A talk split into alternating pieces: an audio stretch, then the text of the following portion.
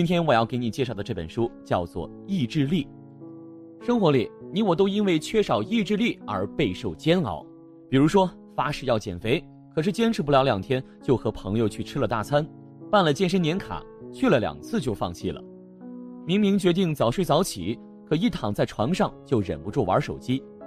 但是这个世界上有很多人的意志力却特别的强大，他们能够完成四十二公里马拉松，参加铁人三项。甚至可以四十四天绝食，在冰块箱子里待上六十多个小时。我们忍不住要问：一样是人，为什么意志力的差距这么大呢？到底什么是意志力？我们应该如何增强意志力呢？《意志力》这本书通过心理学实验，从科学的角度告诉了我们答案。我们先来了解一下这本书的作者。《意志力》这本书有两位作者，一位是美国著名心理学家罗伊·鲍麦斯特。鲍麦斯特是世界上第一位系统研究意志力极限的心理学家，他曾经发表过四百五十多篇学术论文，是世界上论文引用率最高的心理学家之一。另一位作者约翰·蒂尔尼则是《纽约时报》的科学专栏作家。这本书一经出版就风靡了世界，他不仅曾经获得亚马逊二零一一年最佳心理学图书，还得到了积极心理学之父马丁·塞利格曼。和著名的认知心理学家斯蒂芬·平克的推荐，《意志力》这本书共有十六万字，十个章节。那接下来我就从三个方面来为你讲述这本书的精华。意志力像肌肉一样，是一种可以锻炼的能力。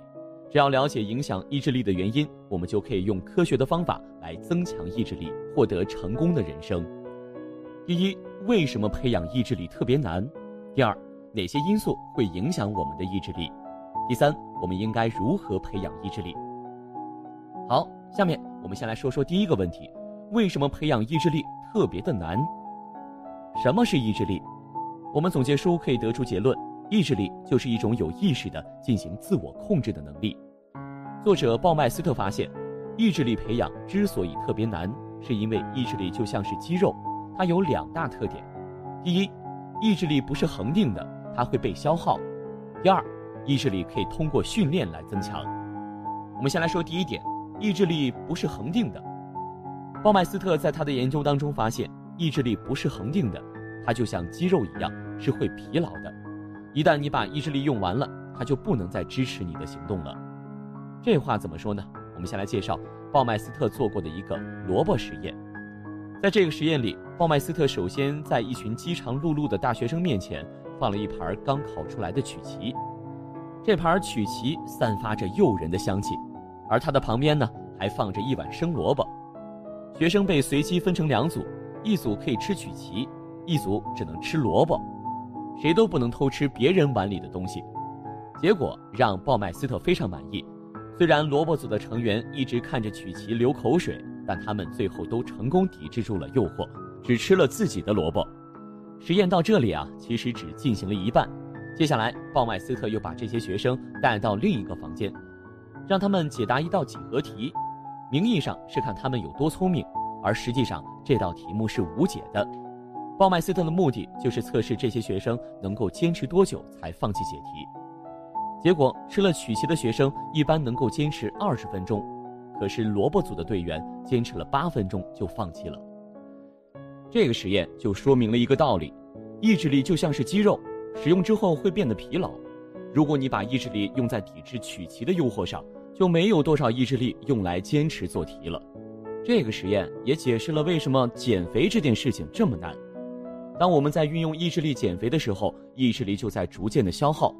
随着它的消耗，我们的自控能力也会降低，好吃的东西会变得越来越有诱惑力，起身去健身房就变得越来越难了。斯坦福大学心理学家达里尔·贝姆做过一个袜子实验，也印证了鲍麦斯特的这个观点。这个实验特别简单，他要求学生每天做两件事情：第一件事情是按时写作业，第二件事情是穿干净的袜子。结果他就发现了，居然没有一个学生可以同时把这两件事情坚持下去。也就是说，他们不能既按时写作业，又每天换袜子。这种现象其实在生活里也很常见。上大学的时候，每个学期初，大家都会给自己制定各种各样的目标，比如坚持锻炼、早睡早起、不吃垃圾食品。可一到了期末考试之前，这些好习惯常常都会被抛弃。意志力的第二个特点就是它可以通过训练来增强。虽然意志力是恒定的，但是这个恒定的数值是可以通过锻炼而不断提高的。什么意思呢？比如说吧，过去你可能搬三十斤的东西就没力气了，可是如果你坚持锻炼肌肉力量，过个一年半年的，你就会发现自己搬六十斤的东西都不费劲儿了。意志力也一样。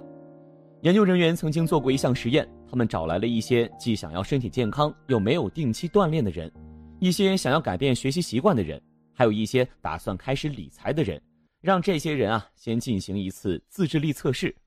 然后，研究人员帮他们制定了相应的家庭计划，比如有些人每天要做运动，有些人要按时完成作业，有些人则要节省开支。几周之后，研究人员发现，这些受试者的自制力测试分数都比之前提高了。也就是说，日常练习增强了被试者的意志力，而且更加令人感到惊讶的是，那些努力认真完成作业的人纷纷表示，自己健身的次数多了。而且日常开支也变少了，这就说明生活里某一方面意志力的提升有助于意志力的全面提升。好了，这就是我们今天要说的第一个重点。意志力有两大特点，第一个特点是意志力并不是恒定的，它像肌肉一样会疲劳，这也是为什么培养意志力特别难，因为我们在培养意志力的时候，其实正在消耗意志力。但意志力的第二个特点让我们看到了希望。就像我们能锻炼肌肉，让它更结实、更强壮一样，我们也可以通过训练来增强意志力。知道了意志力是什么，接下来我们就来说说《意志力》这本书的第二个重点：哪些因素会影响我们的意志力？鲍麦斯特在书中提到了三个方面的因素：生理因素、心理因素以及环境因素。我们先来说说生理因素。生活里，如果有人问你最难坚持的事情是什么？你脑海里最先浮现的一个词儿，可能就是减肥。说起减肥的方法，每个人都心知肚明，无非就是管住嘴，迈开腿。可就是这简单的六个字，坚持下去却特别的难。很多意志坚定的人在减肥这件事情上，也经常半途而废，以失败告终。美国著名的脱口秀主持人奥普拉就是一个出名的减肥失败者。众所周知，奥普拉是当今世界上最具影响力的女性之一。身价高达二十九亿美元，他主持的奥普拉脱口秀连续十六年高居同类节目榜首，他更因为他的草根背景和传奇的成功经历，成为无数女性的励志榜样。但是，一直以来，奥普拉却备受身材的困扰。他刚做新闻主播的时候，因为工作压力很大，体重从一百一十斤涨到了一百二十六斤，于是他找了一个私人医生，给他制定了一套健康饮食计划。每天只摄入一千二百的卡路里，他仅仅用了一个月的时间就瘦回到一百一十斤。可是很快他又胖了回来，甚至比以前更胖了。于是他又开始节食减肥，但很快却又失败了。就这样忽胖忽瘦了一段时间，他的最终体重终于超过了二百斤。对此，一向意志坚定的奥普拉十分的沮丧。他曾经说过：“我实在不能相信。”经过这么多年的努力，我却仍然在谈论我的体重问题。奥普拉并不是唯一一个在减肥面前败下阵来的人。意志力的作者鲍麦斯特和他的同事分析了几十个以意志力强大著称的人，结果发现，在减肥面前，这些人的意志力远不如他们在其他方面的意志力强。后来，很多心理学研究都得出一个相同的结论：如果你在节食减肥，那么你的体重不会持续下降。很多人就问了：为什么我吃的这么少还是瘦不下来呢？这其中的奥秘就在于葡萄糖。我们平时吃进肚子里的食物，在经过消化之后，会产生一种单糖，被输送到身体各个地方来支持我们的日常行动。不仅肌肉、器官、免疫系统需要葡萄糖，意志力也需要葡萄糖。心理学家曾经做过这样一个实验：被测试的人是一群游戏玩家，在实验里。一部分人喝了含糖饮料，一部分人则喝了无糖饮料。接下来，实验人员开始不断的增加游戏难度，玩家的心情也变得越来越郁闷。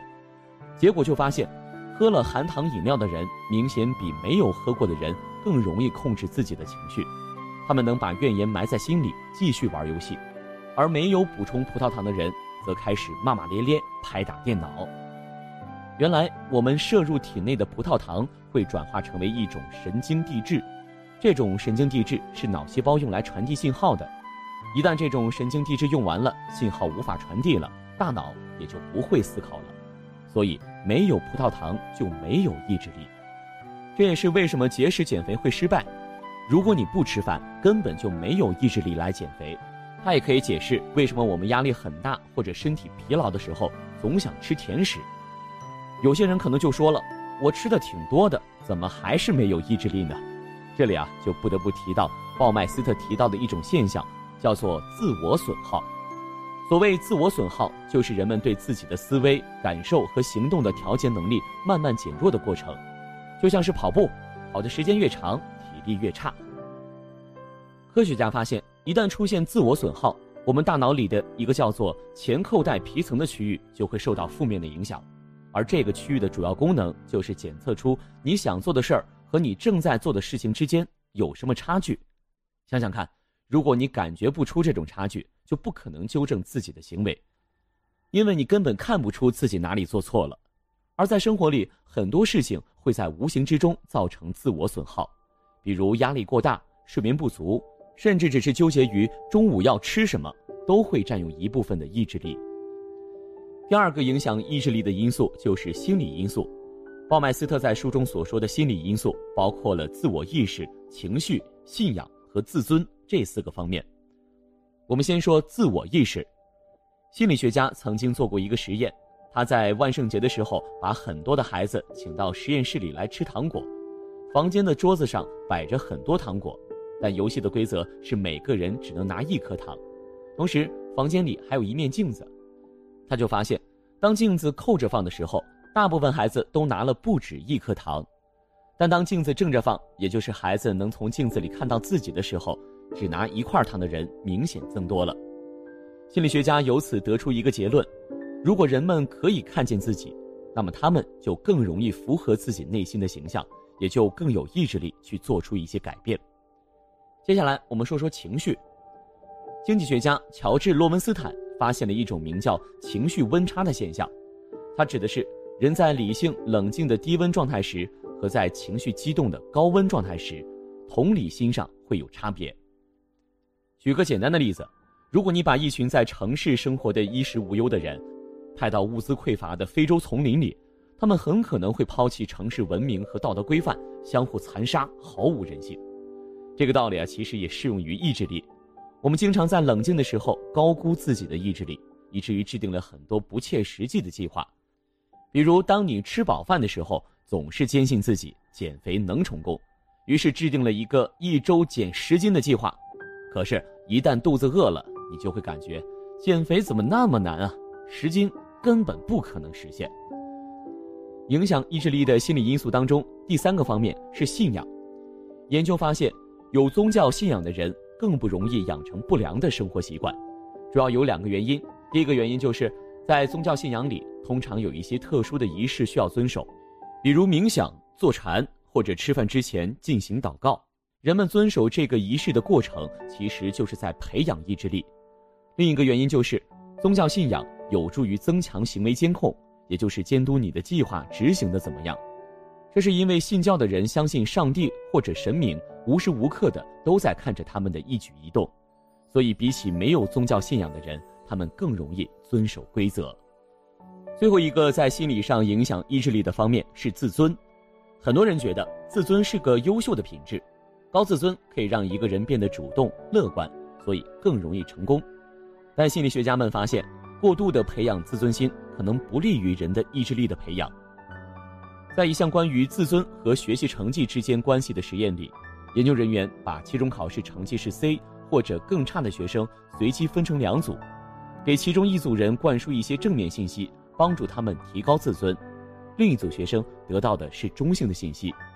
结果发现，那些得到鼓励的孩子成绩反而更差了，他们的平均分从五十九分降到了三十九分。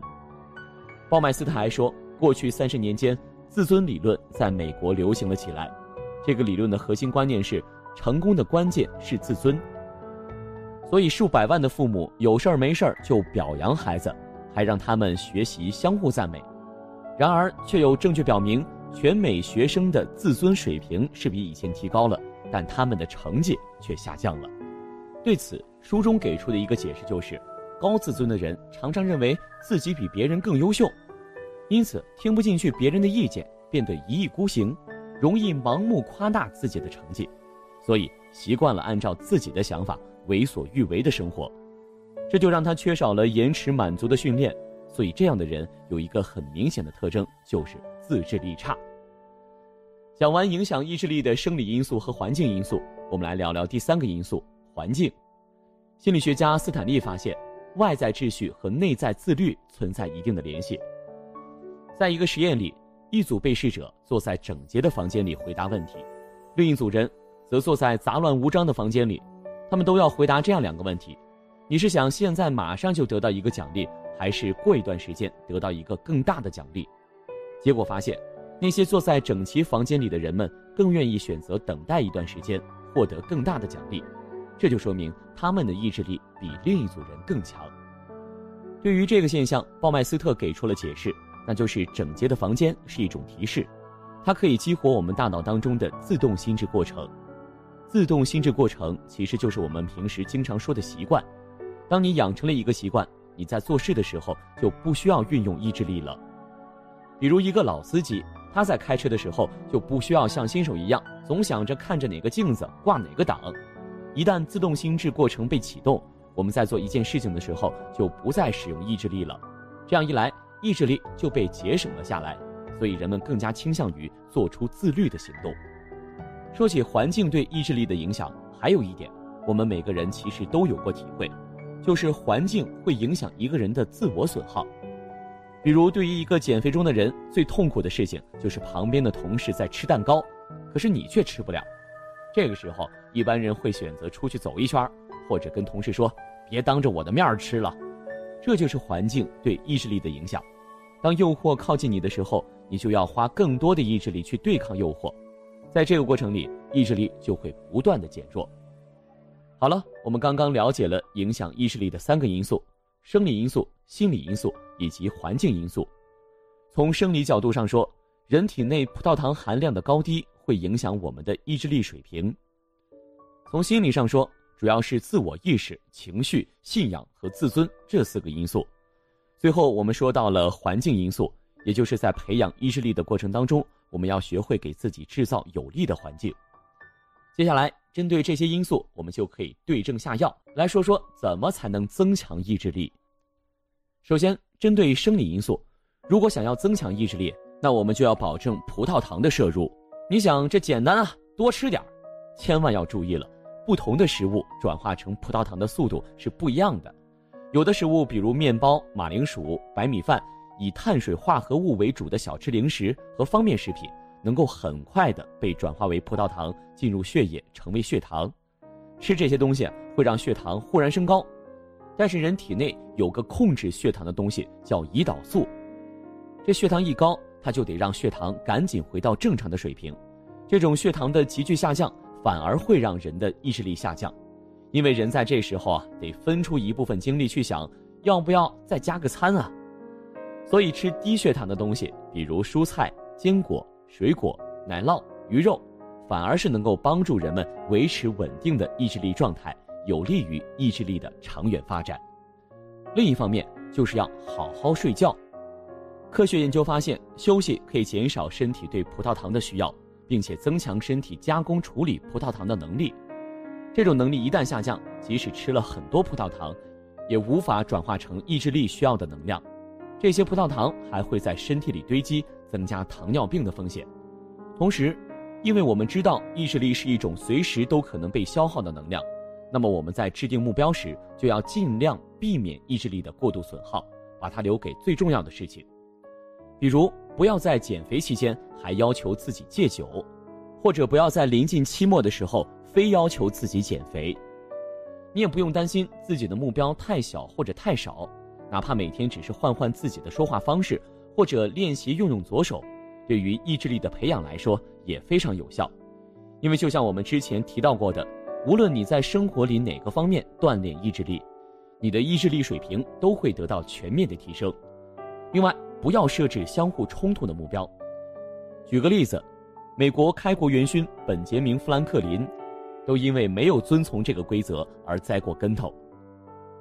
富兰克林曾经给自己设计了一个美德训练计划表，在这张表里，他列出了自己打算在十三周里培养出的十二个美德，包括了节制、缄默、决心、节俭等等。可最终，他的计划并没有实现。后来就有人发现，他这个计划表里有一些相互冲突的美德，比如有一项美德是中庸，也就是说，不要用极端的方式处理问题，不轻易在别人面前发脾气。不要打击报复，可是这种态度却和他对自己的另外一个要求——正义相矛盾。当我们处理两种相互对立的目标时，会消耗大量的意志力，也会影响我们的表现。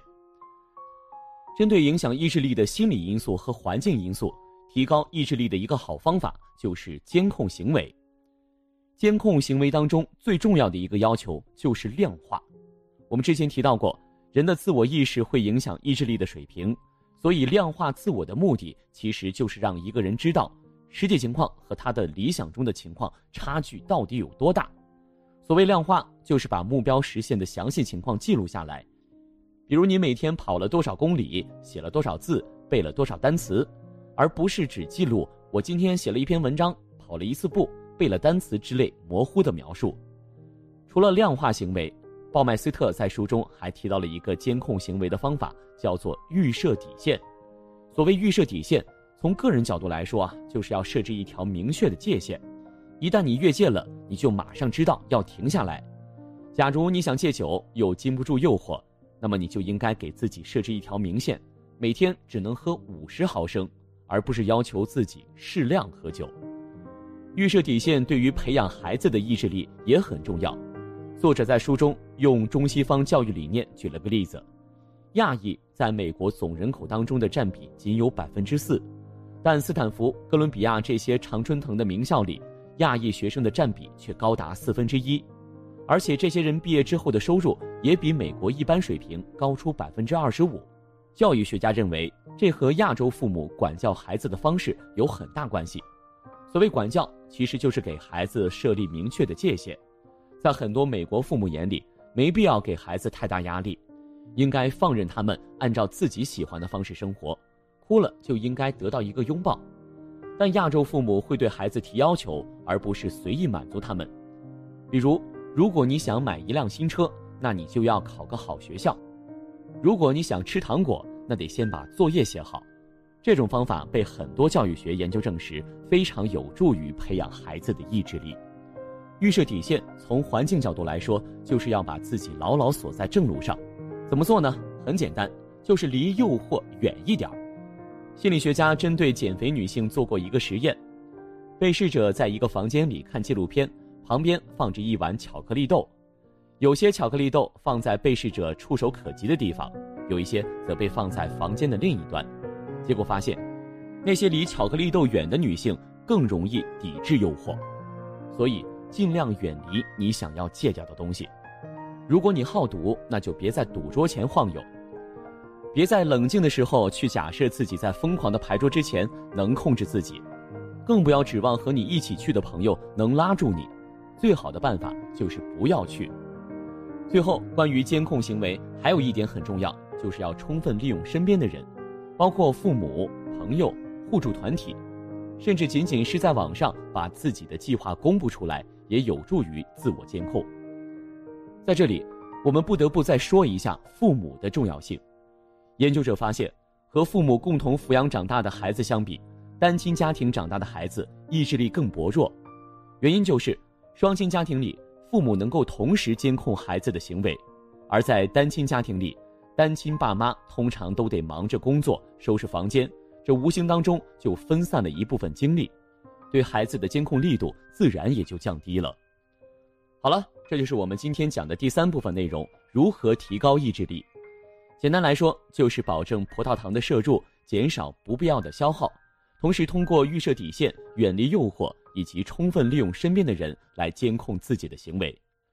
说到这里，《意志力》这本书就介绍的差不多了，我再为你总结一下：本期内容里，我们主要解读了意志力是什么，哪些因素会影响我们的意志力，以及我们应该如何培养意志力。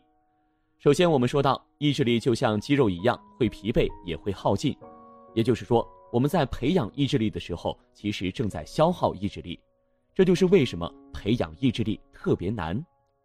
第二，我们说到了影响意志力的三类因素：生理因素、心理因素以及环境因素。生理因素主要指的就是身体内葡萄糖含量，葡萄糖吃的越少，你的意志力就会越薄弱。心理因素呢，主要包括了自我意识、情绪、信仰和自尊。我们说到自我意识强的人，处于理性冷静状态中的人，以及有信仰的人，意志力更强，而高自尊则会对意志力产生负面影响。第三就是如何增强意志力。简单来说，就是保证葡萄糖的摄入，制定合理目标，监控自己的行为。成功的人生离不开意志力，但意志力的好处远不只是个人的成功。心理学家发现，意志力强的人更乐于帮助别人，更愿意捐钱做义工。就像鲍麦斯特说的：“正是因为意志力，人类才能够成为这个世界上独一无二的生物，也会让我们越来越强大。”